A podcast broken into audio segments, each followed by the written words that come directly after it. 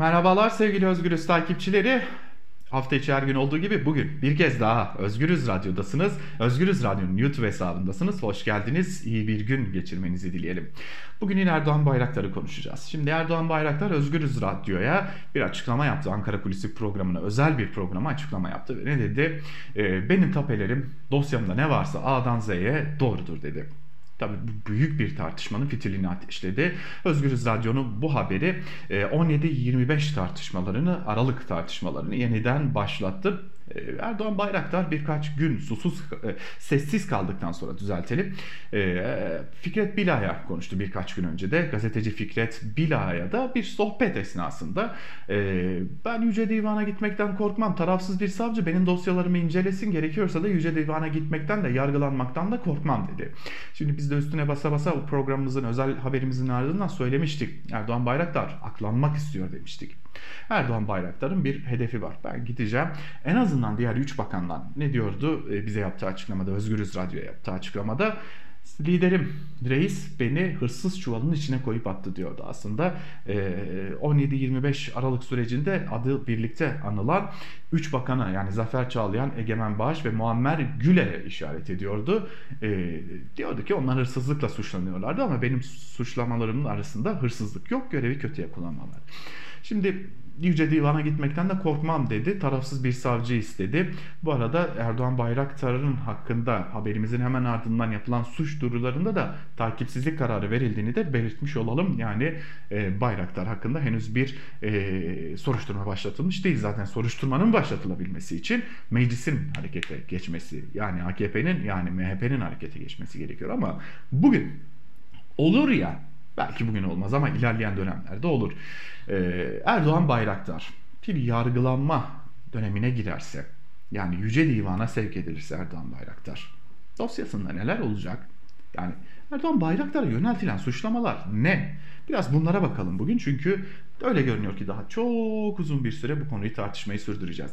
Şimdi e, Erdoğan Bayraktar meselesiyle ilgili diyelim kendisiyle ilgili hazırlanan fezlekede e, soruşturmanın Ali Ağaoğlu hatırlarsınız o, o dönemde Ali Ağaoğlu da gözaltına alınmıştı. İçişleri Bakanı'nın e, Erdoğan Bayraktar'ın oğluyla birlikte gözaltına alınan isimlerden biri de Ali Ağaoğlu'ydu. E o fezlekede diyor ki Ali Ağaoğlu'nun Maslak 1453 o tartışmalı projesiyle ilgili 18 e, Eylül 2012 tarihinde bir e-posta ile bir ihbar geldi ve biz savcılık diyor tabii şimdi o savcıların akıbeti de malum e, o tartışmaya elbette girmeyeceğiz şimdi ama savcılık diyor ki biz ondan sonra soruşturmayı başlattık. İhbarda Ali Ağoğlu'nun Maslak 1453 projesi için devletten ucuza aldığı arazileri imara açtırdığı, emsal değerlerini yükselterek veya dikkate almayarak bu arazilerin arazilerden inanılmaz derecede paralar kazandığı, toplam inşaat hakkından fazla alanı işgal etti, orman arazisine taştığı belirtiliyordu.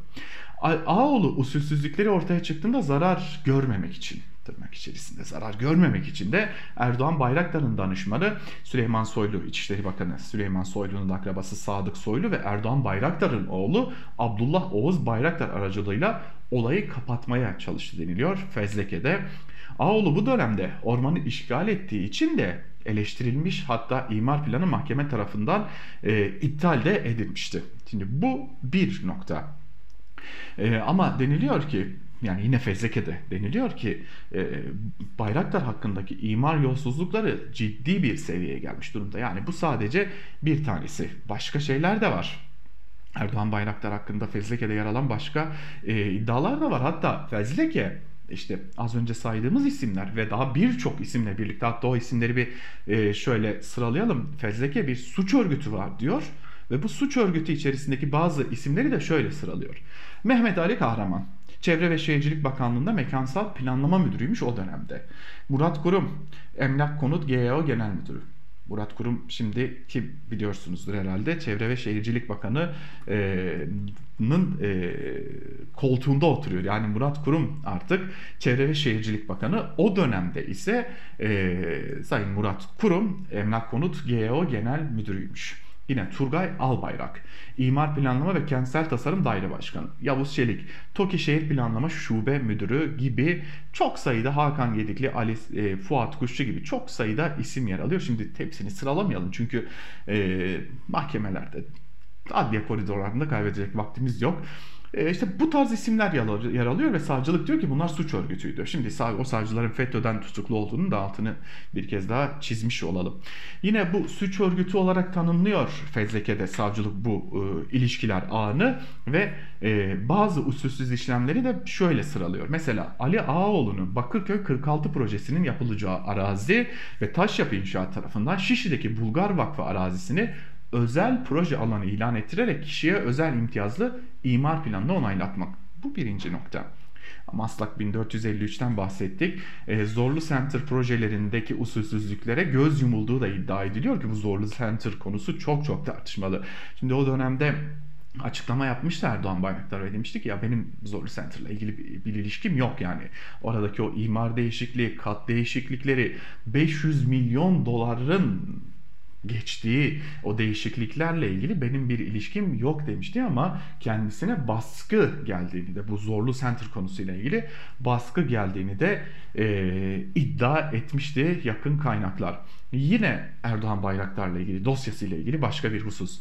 2960 sayılı Boğaziçi Koruma Kanunu kapsamında e, koruma altına alınan ve Boğaziçi geri dönüşüm bölgesinde bulunan yorum inşaat tarafından Sarıyer Tarabya mahallesinde yapılacak projesi taş yapı inşaata ait huzurevi alanının otel alanına dönüştürülmesi projesi, Maslak Acıbadem Hastane projesi, Ağaoğlu Çamlıca arazisi ile Arif Yüksel isimli şahsa ait park ve yeşil alan olan arazinin imar planlarına müdahale etmek, birinci dereceden doğal sit veya tescilli kültürel ve tarihi yapıların bulunduğu Ataköy Baruthane yapılarının bulunduğu arazi, Sevgi Yapı'ya ait Kadıköy arazisi, İller Bankası'na ait Tarabya arazisi, Murat Kıran'a ait Tuzla arazisi ile ilgili kültür varlıkları ve tabiat varlıkları kuruluna müdahale ederek imara açtırma gibi gibi daha onlarca şey var. Ve bunların tamamı e, devlete karşı da işlenen suçlar. Şimdi bir zaman aşımı tartışması da var bu programı hazırlarken e, bir hukukçuyla da görüştük. Hukukçu bu suçları adı geçenlerin yani iddiaların diyelim daha doğrusu bu suçlamaların bir devlete karşı suç olduğunu da altını çizerek bu konuda zaman aşımının öyle 7 yıl 8 yıl olmayacağını 10 e, yıldan sonra bile soruşturma açılabileceğinin de altını çizmişti. Bunu da belirtelim. İşte e, benim tapelerimde ne var ne yok doğrudur diyen Erdoğan Bayraktar'ın e, fezlekesinde yer alan suçlamaların bir kısmı böyle.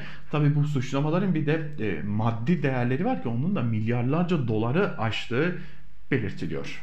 Evet Erdoğan Bayraktar işte bu noktalardan, bu suçlamalardan Yüce Divan'a gitmekten korkmadığını bir kez daha belirtmiş oldu. Biz de bir hafıza tazeleme yapmış olduk Ankara Kulisi programında. Bakalım e, geçtiğimiz gün Murat Yetkin'in e, Yetkin Report'te kaleme aldığı yazıda bahsettiği Almanya ve Fransa örneklerine benzer durumları Türkiye'de de yaşayabilecek miyiz? Yani Hayır kardeşim ortada bir yolsuzluk, bir yol usulsüzlük, bir görevi kullanmaya görevi kötüye kullanma varsa eğer bunun sonuna kadar adli makamlar gitmelidir diye bir tavır var Fransa'da ve Almanya'da.